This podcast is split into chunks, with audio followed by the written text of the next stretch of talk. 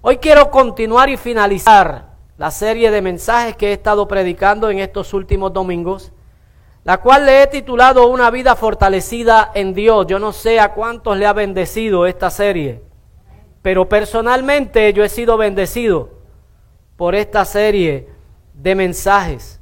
Una serie de mensajes que la hemos basado en la carta que el apóstol Pablo le escribiera a la iglesia en Filipos, en el capítulo número 4.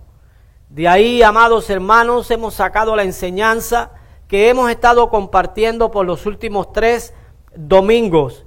Y en esta hermosa mañana quisiera finalizar llevando a conciencia que si nosotros queremos tener una fuente de autoestima mayor, una fuente de educación emocional, la mejor fuente que nosotros podemos tener es la palabra del Señor.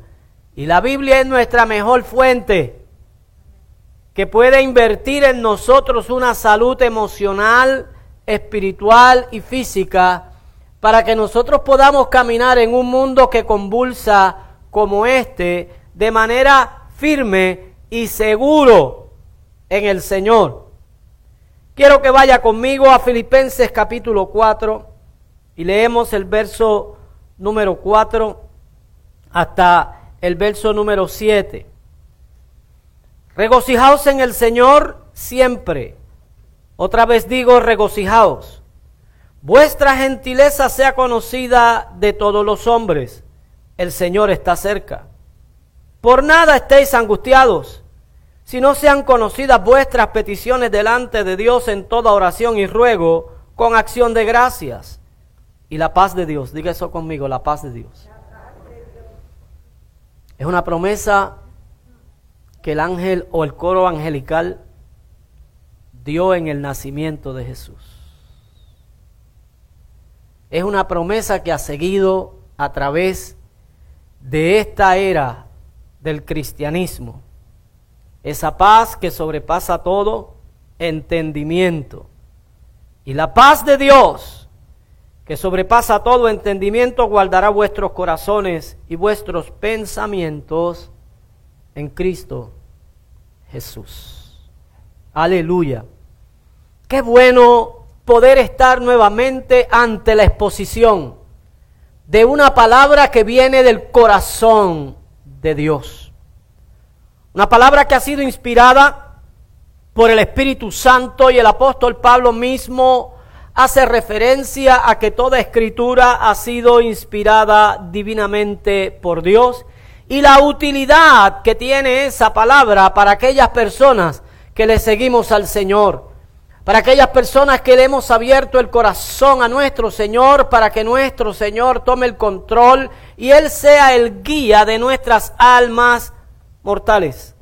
De tal manera que nosotros podamos hoy entender el hermoso y el maravilloso amor que Dios nos ha reflejado en Cristo Jesús, Señor nuestro.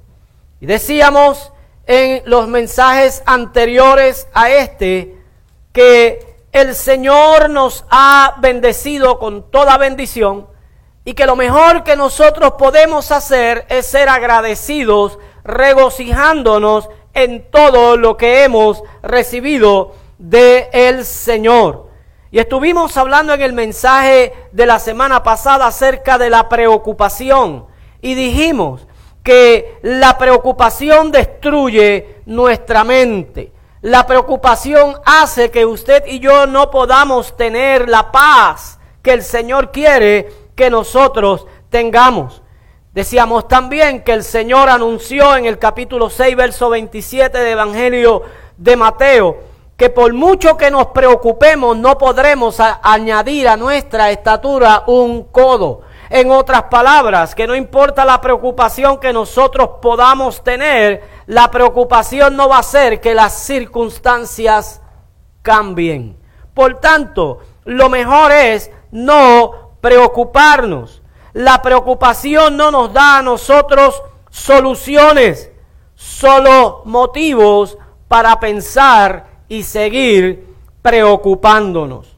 Si algo realmente vale la pena en la cual usted y yo nos preocupemos, es en nuestro futuro eterno. Lo voy a volver a repetir. Si algo realmente vale la pena en el cual usted y yo nos preocupemos, es en nuestro futuro eterno. Pero la preocupación de nuestro futuro eterno tiene su fin en el momento en el cual nosotros entendemos que nuestra vida está segura en Cristo. Por tanto, ni siquiera el futuro eterno del creyente en Cristo debe ser una preocupación, aunque esa preocupación podríamos decir que es válida preocuparnos realmente si nuestra vida está alcanzando los requisitos, los méritos para nosotros poder pasar de esta vida a la otra en Cristo Jesús.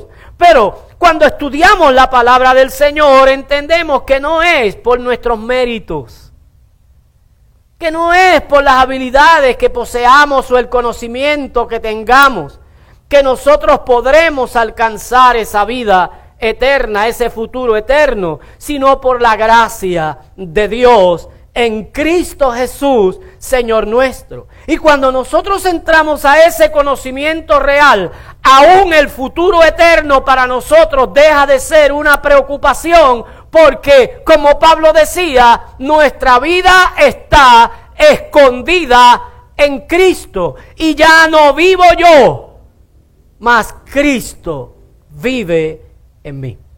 Por tanto, una de esas eh, emociones más desalentadoras que se puede experimentar en la vida es la preocupación. Es una emoción desastrosa, desequilibra, desajusta a cualquier persona. No importa el conocimiento intelectual que tenga no importa la preparación académica que tenga. Cuando nos convertimos en víctimas de la preocupación, estamos desarmados para nosotros poder enfrentar un mundo que atenta contra nuestra seguridad. Lo voy a volver a repetir, estamos viviendo en un mundo que atenta contra nuestra seguridad atenta contra la seguridad de nuestra familia, atenta contra la seguridad de todo aquello que nosotros amamos. Por tanto, usted y yo tenemos que tener eh, la cordura, tenemos que tener la paciencia y la impresión de, de conocer que el Señor está con nosotros. La preocupación no hará que las cosas cambien. Lo voy a volver a repetir. La preocupación no hará que las cosas cambien. Einstein decía, si tu problema tiene remedio, no tienes por qué preocuparte. Y si tu problema no tiene remedio, ¿por qué preocuparte? O sea, en otras palabras, lo que él quería decir es, si tu mal tiene una cura, en vez de preocuparte por tu mal, lo que tienes es que buscar la cura para tu mal. Pero si tu mal no tiene una cura, lo mejor es olvidar el asunto. Dejar las cosas como están, porque la preocupación te llevará a que finalices tu vida antes de tiempo. Sin embargo, aunque no debemos estar preocupados por nada, debemos estar orando por todo.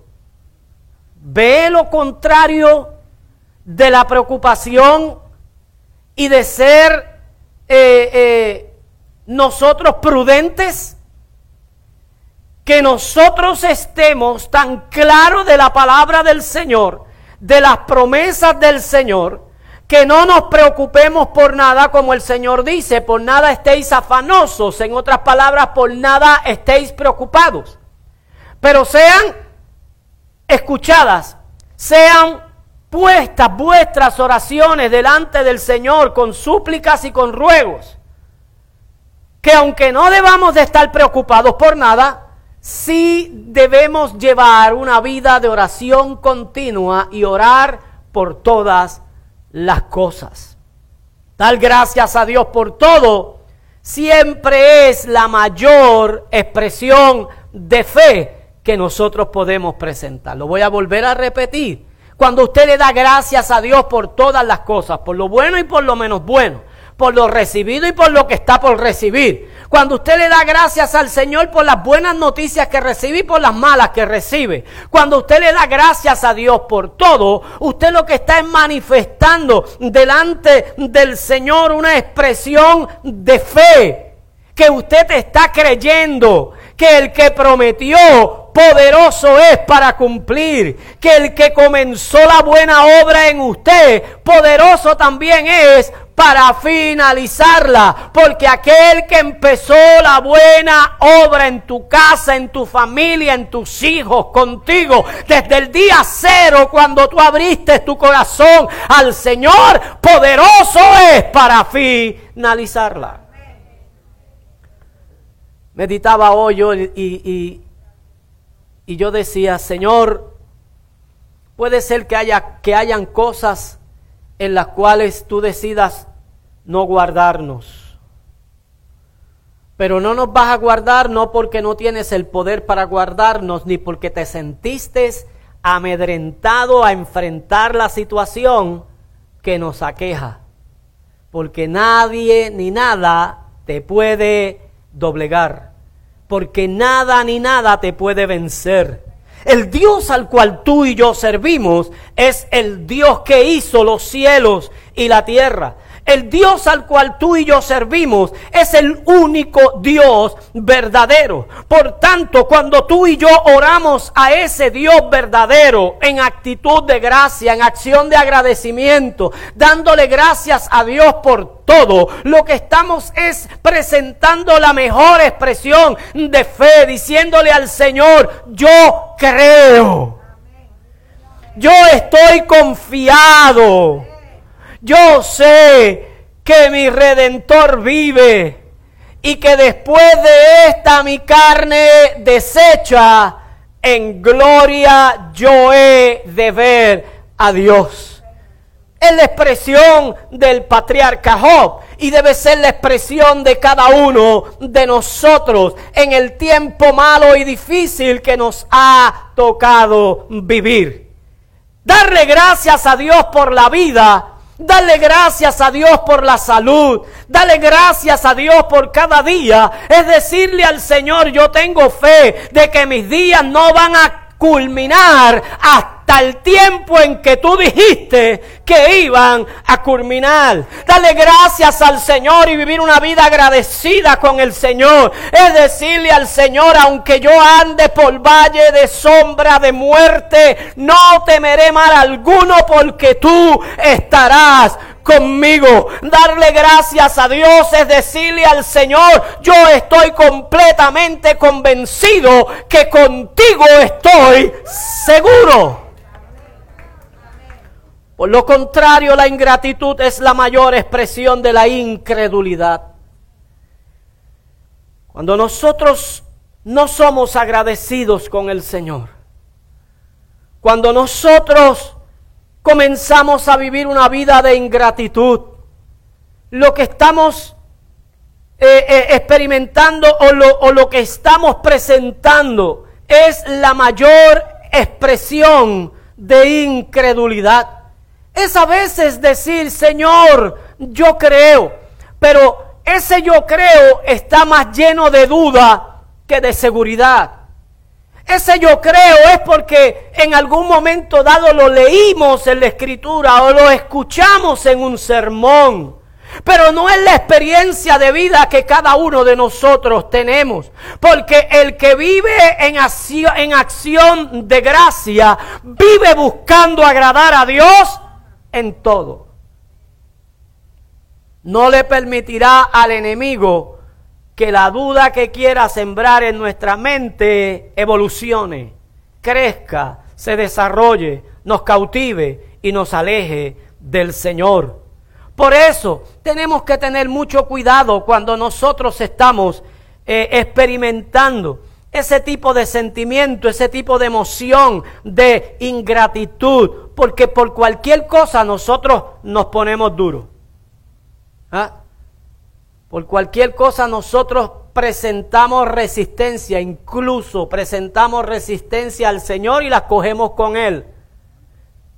Qué bueno que Dios no mira nuestra necedad. Qué bueno que Dios no toma en serio los desafíos que nosotros le lanzamos. Pero tengamos mucho cuidado porque el diablo sí los toma en serio. Y el diablo ve eso como un terreno fértil para poder seguir sembrando una cizaña. Y el problema es que la cizaña crece de la misma forma que crece el trigo. Y crece linda. Y crece abundante. Lo único que la hace diferente al trigo es el fruto. Que la cizaña, aunque es muy parecida al trigo, no da fruto. Porque las obras de la carne no dan fruto Solo el Espíritu da fruto. Por tanto, tenemos que dejar nuestros problemas en las manos de Dios y tenemos que agradecer por lo que Él ha hecho y por lo que Él seguirá haciendo. ¿Cuántos saben que Dios ha hecho pero seguirá haciendo? ¿Cuántos saben que este 2020, a pesar de todos los movimientos telúricos que hemos tenido, a, pesar de todo eh, el, temor que nos ha causado, porque la realidad es que nosotros no podemos enajenarnos eh, de la verdad, eh, del temor y el miedo que ha causado la pandemia aún acá. Por eso es que el Señor decía, aunque ande en valle de sombra de muerte, decía David, porque el valle de sombra de muerte trae, trae miedo, trae temor, pero si el Señor está con nosotros, ese temor se va, porque se conjuga en la seguridad de que Él está con nosotros. Porque es cuando Él dice, no temeré mal alguno, porque tú, esa es la razón. Esa es la razón, el miedo llega, la preocupación llega. El hecho de que tú y yo estemos enfrentando situaciones difíciles hace que en un momento dado nos desenfoquemos pero lo que hace la diferencia en medio de toda esta mala experiencia es la expresión con la, con la cual David con mucha seguridad camina y dice, porque tú estarás conmigo. Y yo creo que Él está contigo. ¿Cuántos lo creen? Dígalo conmigo, porque tú estás conmigo. Tú estás no solamente conmigo, estás con mis hijos, estás con mis hermanos, con mis padres, con mis abuelos, con mis sobrinos, con mis nietos. Tú estás con todo lo que es parte de mi familia eh, eh, eh, cercana y la familia lejana. Tú estás ahí. Yo no sé cuántos oran por toda esa familia. O yo no sé cuántos se han olvidado eh, de que tienen una, familia extendida, una familia grande. Yo no sé cuántos se han olvidado de que también tienen amistades y que debemos de estar orando por todas estas cosas y darle gracias al Señor porque Él está con nosotros. Tenemos que ser agradecidos. Y la realidad es que Pablo nos exhorta a tener un espíritu agradecido por una razón porque Él lo experimentó. Él experimentó todas las bendiciones de parte de Dios. Él experimentó naufragio, que usted puede decir esto no fue una bendición, porque ¿quién, quién ve eh, eh, un naufragio como una bendición? Pero en, en medio de ese naufragio apareció el ángel de Jehová y le dijo, no temas, ninguno de los tripulantes va a perecer en esta travesía. Así que estén tranquilos. Y usted y yo en medio de esa situación vamos a estar tranquilos. Pablo experimentó también la, mordedura de una serpiente venenosa. No murió. Pablo experimentó también una lluvia de pedradas. Lo sacaron casi muerto de la ciudad, pero no murió. Pablo experimentó eh, eh, eh, también la persecución. ¿Qué cosas? No experimentó el apóstol Pablo. Y después de todo comenzó a experimentar otro tipo de bendición. Y Él, por, la experiencia propia, nos exhorta a que nosotros tengamos un espíritu de agradecimiento, porque usted y yo tenemos que hacer el mismo recuento que el apóstol Pablo hizo, aún incluyendo los 40 azotes menos uno. Usted y yo, si nos, nos, pusiéramos a pensar todas las cosas que hemos recibido de parte del Señor, de las que Él nos ha librado, ¿ah? hagamos una lista. Dios me libró de esto. Dios me ayudó en este problema. Dios contestó esta, esta petición. En medio de esta encrucijada de mi vida, Él estuvo ahí.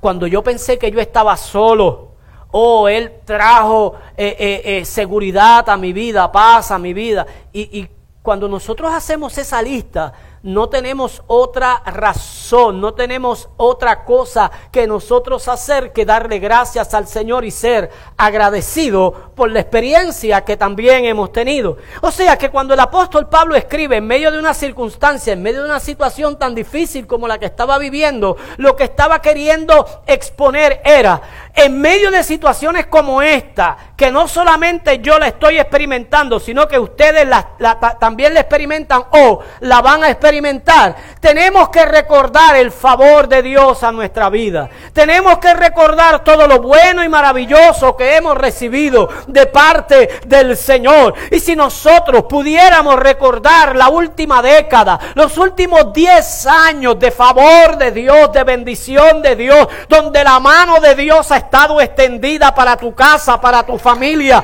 hoy nosotros pudiéramos ponernos de pie y decirle al Señor, la pandemia, los temblores, las situaciones difíciles que hemos vivido no se comparan al favor, a la gracia y la bendición que hemos recibido de ti en los últimos años de nuestra vida.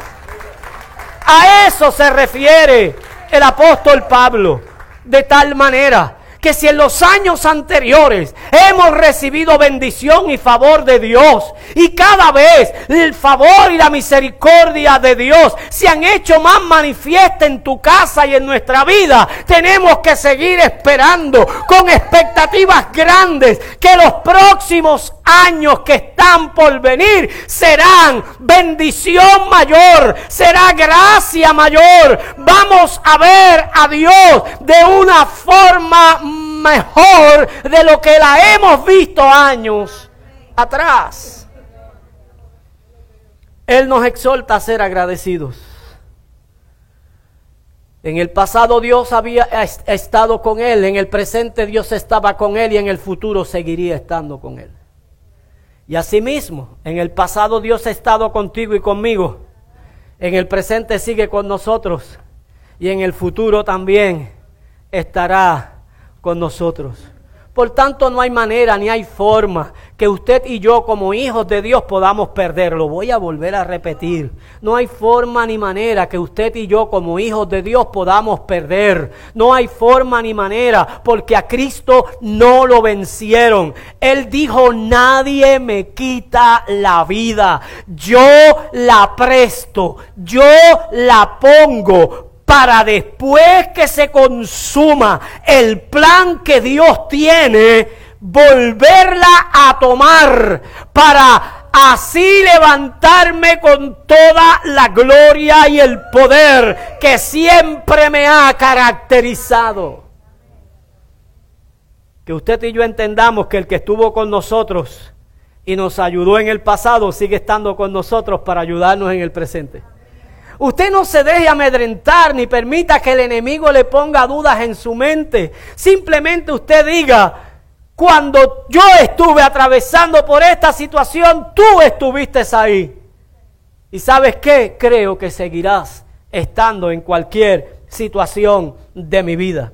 Por eso, no tenemos que encerrarnos, ni debemos encerrarnos en una autocompasión para así perder de vista lo que han sido las bendiciones del Señor. Si algo busca el enemigo es que usted y yo nos autocompadezcamos de nosotros mismos y busquemos de cierta manera o de cierta forma que alguien eh, esté como, como, como que eh, eh, eh, dándonos reconocimiento. Porque el enemigo muchas veces hace que nosotros nos convirtamos en adictos del reconocimiento. Y si no me reconocen, ahí me entristezco. Si no reconocen la labor, no, no, no están cumpliendo con lo que la Biblia dice, que son agradecidos. No, el que tiene que ser agradecido es usted, que le está permitiendo al Señor que el Señor lo use para su gloria.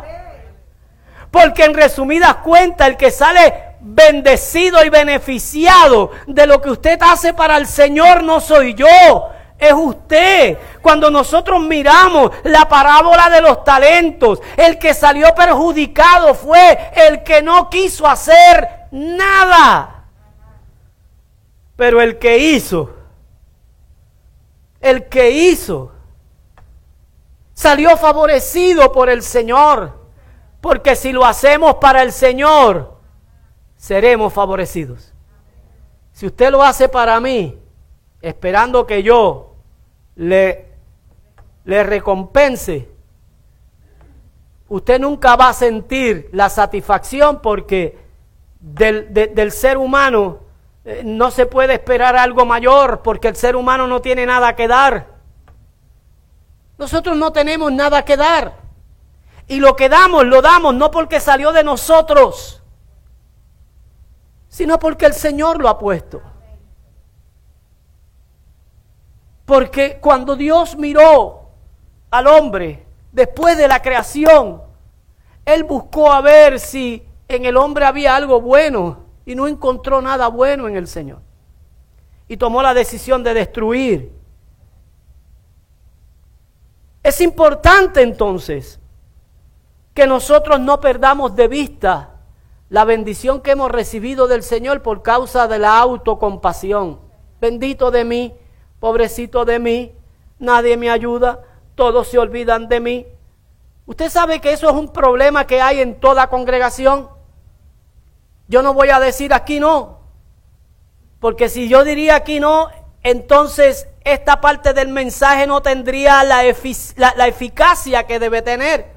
Aquí también, aquí también. Y tenemos nosotros que pasar a un nuevo año con una mentalidad completamente distinta y diferente.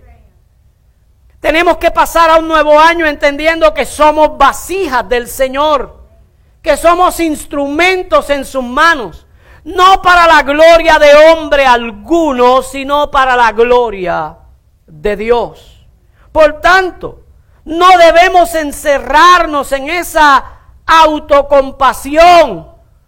Por el contrario, debemos ser personas agradecidas con todo lo que hemos recibido del Señor. En el Salmo 68, 19 dice el salmista, bendito sea el Señor nuestro Dios y Salvador, que día tras día sobrelleva nuestras cargas. O sea que yo no te necesito a ti para yo llevar mis cargas o para que tú me ayudes a llevar mis cargas. Yo no te necesito. Porque Dios, día tras día, lleva mis cargas. Sin embargo, el Señor nos invita a que nosotros con el entendimiento claro, no para reclamar, nosotros conociendo con claridad y exactitud el contenido de la palabra del Señor, sobrellevemos las cargas los unos a los otros. ¿Y sabe qué significa eso? Que empecemos a comprendernos que empecemos a entender que somos humanos y que cada cabeza es un mundo y que cada uno de nosotros puede tener una opinión, pero la verdad de Dios solo es una. Que nosotros podamos entender que no importa por donde estemos atravesando, contamos con la ayuda de Dios. Mira lo que dice el libro de lamentaciones en el capítulo número 3, versos 22 y 23. Dice, la misericordia de Jehová por la misericordia de Jehová no hemos sido consumidos, porque nunca decayeron sus misericordias. ¿Cuándo? Nunca. Nuevas son cada mañana. ¿Y como es la fidelidad de Dios? grande, grande es tu fidelidad. Oiga, yo creo que si algo nosotros necesitamos para poder tener una vida en Dios saludable, es nosotros permitir que esta palabra entre en nuestra mente para ordenar nuestros pensamientos.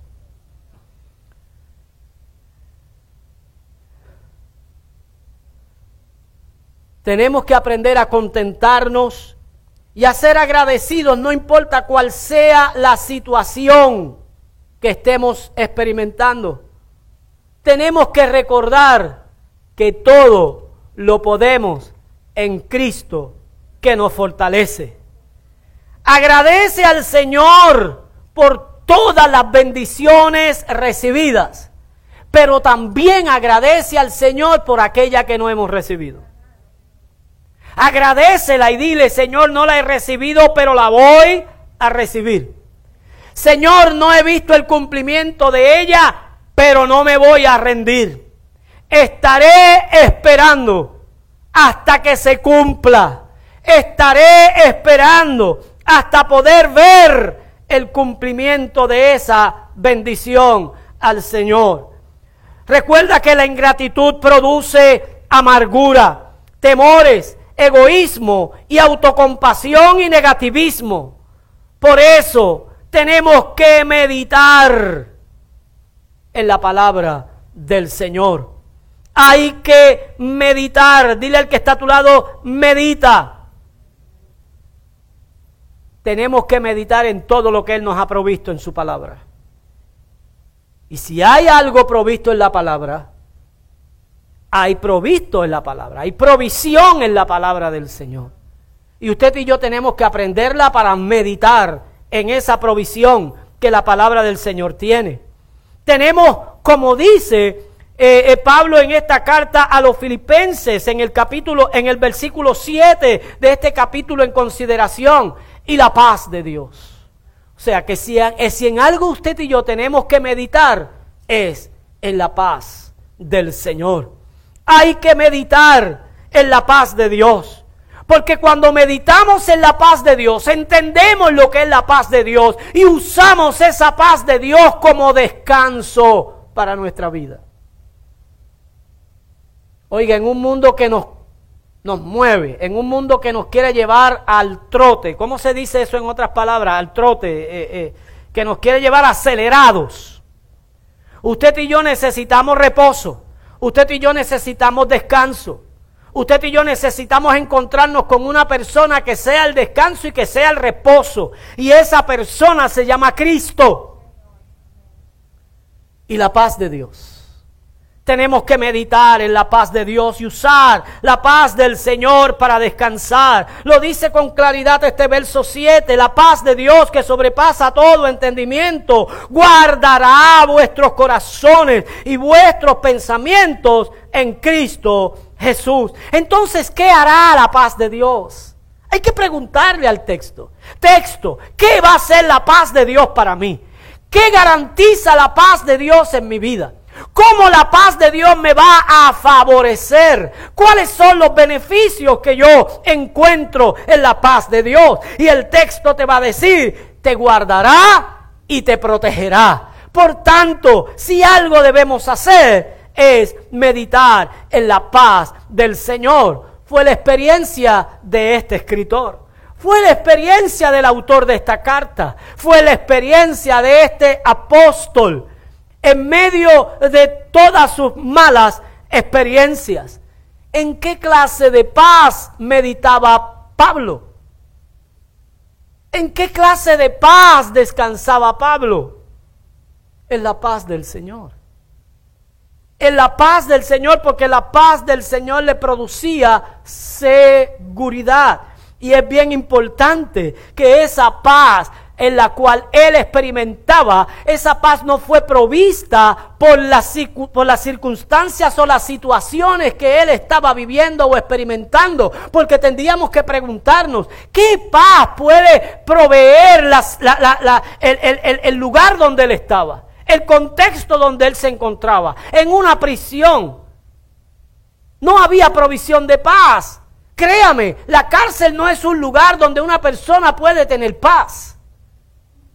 No es un ambiente propicio para usted tener tranquilidad. Por el contrario, ahí en, la, en, las prisiones hay ansiedad.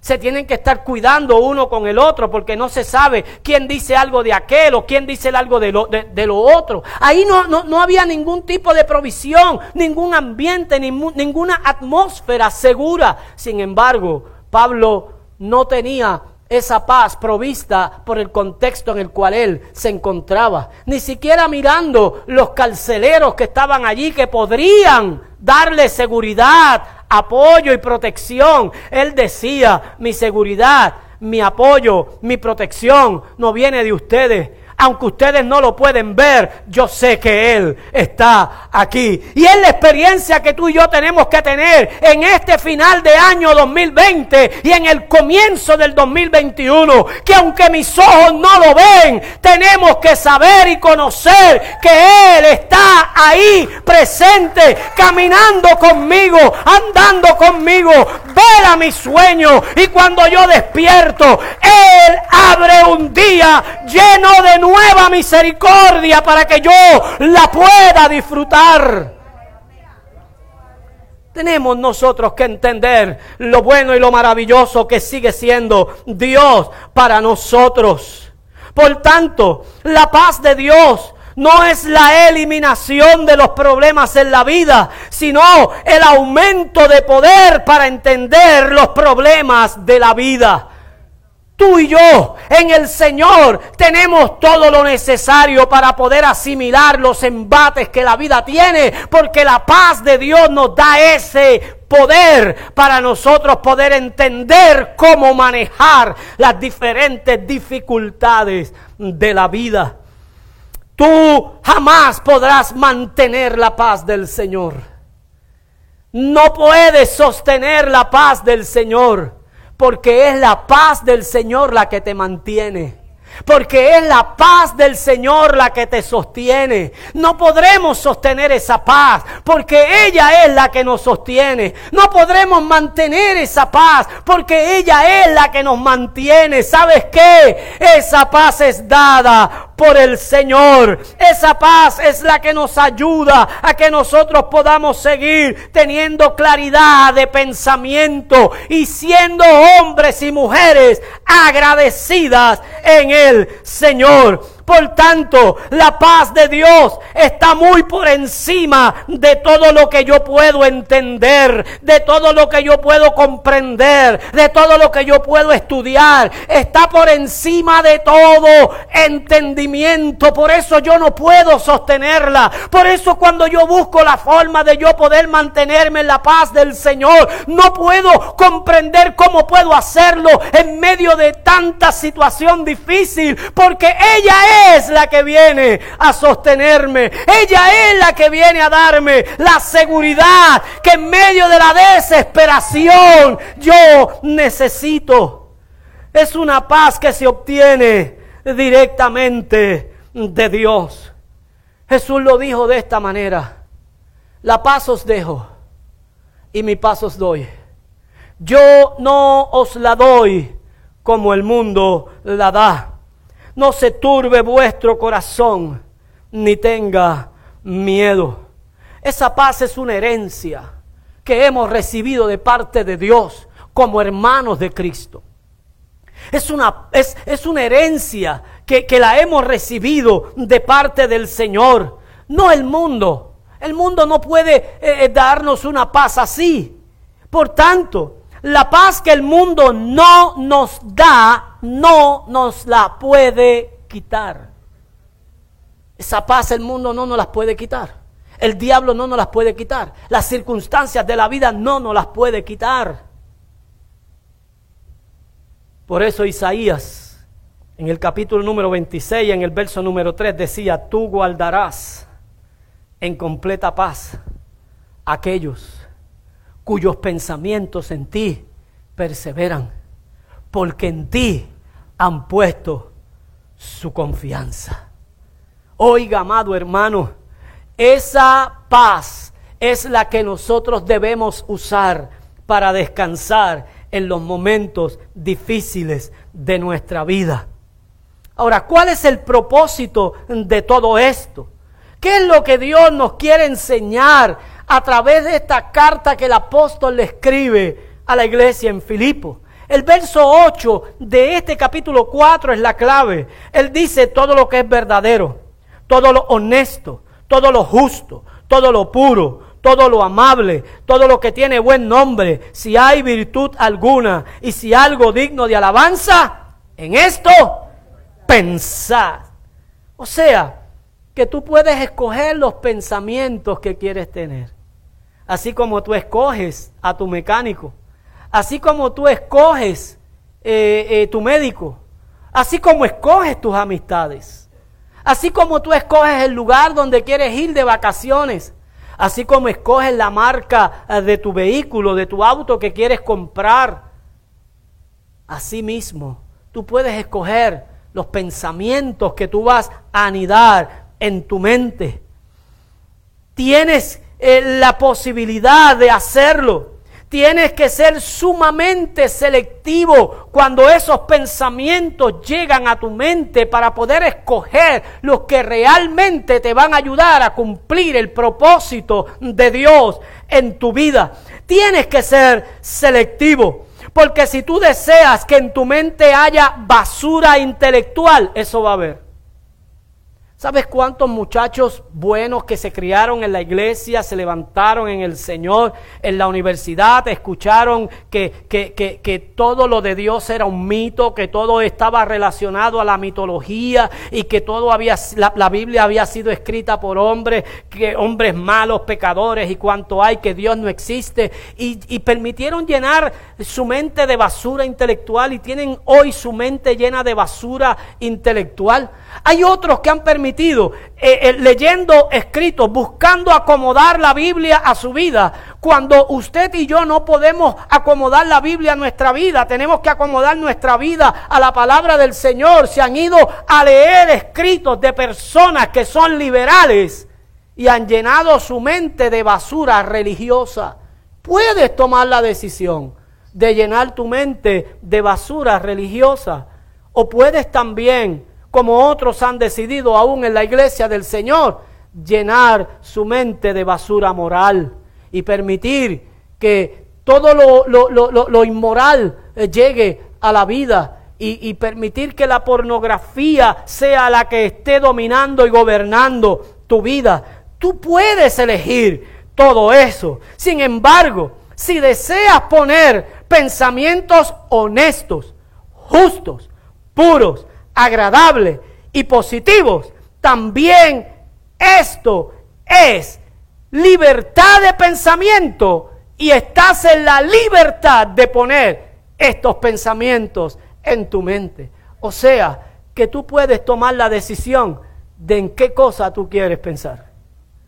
Tú, tú, tú puedes decidir cómo vas a terminar el 2020 y cómo vas a comenzar el 2021. Nadie te va a obligar a que tú pienses lo que estás pensando. Tú tienes, como, como dicen los planes médicos, libre, libre selección. Tú tienes libre selección. Un día, un día Dios va a decir, Richard González, pasa por acá. Brian González, pasa por acá. Nidia Abreu, pasa por acá. Los pensamientos. Yo no los puse. Tú los escogiste. Tú los elegiste. Estos pensamientos, en vez de acercarte a mí, te apartaron de mí. Estos pensamientos, en vez de, asegurarte la vida eterna conmigo, te, te aseguraron la vida eterna fuera de mi amparo y de mi abrigo. Un día Dios va a hacer de todo esto una realidad. Por tanto, hermano, usted y yo podemos decidir hacer lo bueno o decidir hacer lo malo. Se deja de pensar en lo incorrecto como pensando en lo correcto. Pensando en lo correcto. Se deja de pensar en lo incorrecto. Por tanto, tú y yo vencemos el mal ¿Haciendo qué? Haciendo el bien. Y castigamos la desobediencia con qué? Con obediencia. Y el apóstol Pablo cierra diciendo que nosotros podemos tener un buen nombre. O sea que si al día de hoy la trayectoria de tu vida ha labrado en ti un mal nombre y cuando piensan en ti la gente le da el, deseo de, de, de usted sabe, tú puedes tomar la decisión de cambiar ese nombre. Y tú puedes tomar la decisión de hacer un buen nombre.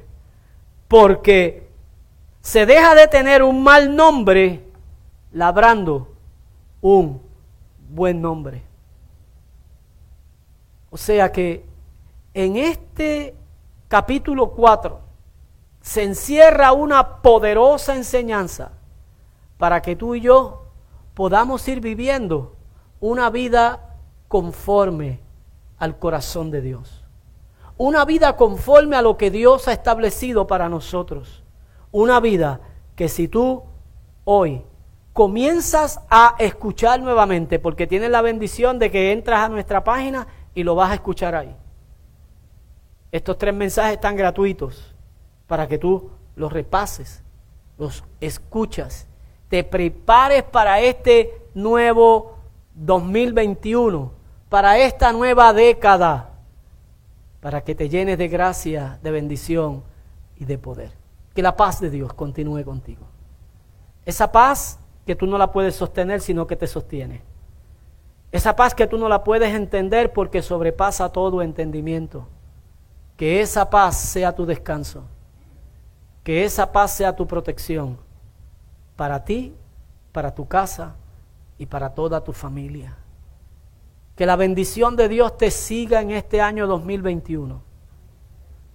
Que en este año 2021 tú puedas encontrar una mejor relación con el Señor y una experiencia más cerca con Él para la gloria y para la honra de su nombre. Te invito a que estés puesto de pie. Te invito a que le des gracias al Señor en esta hora.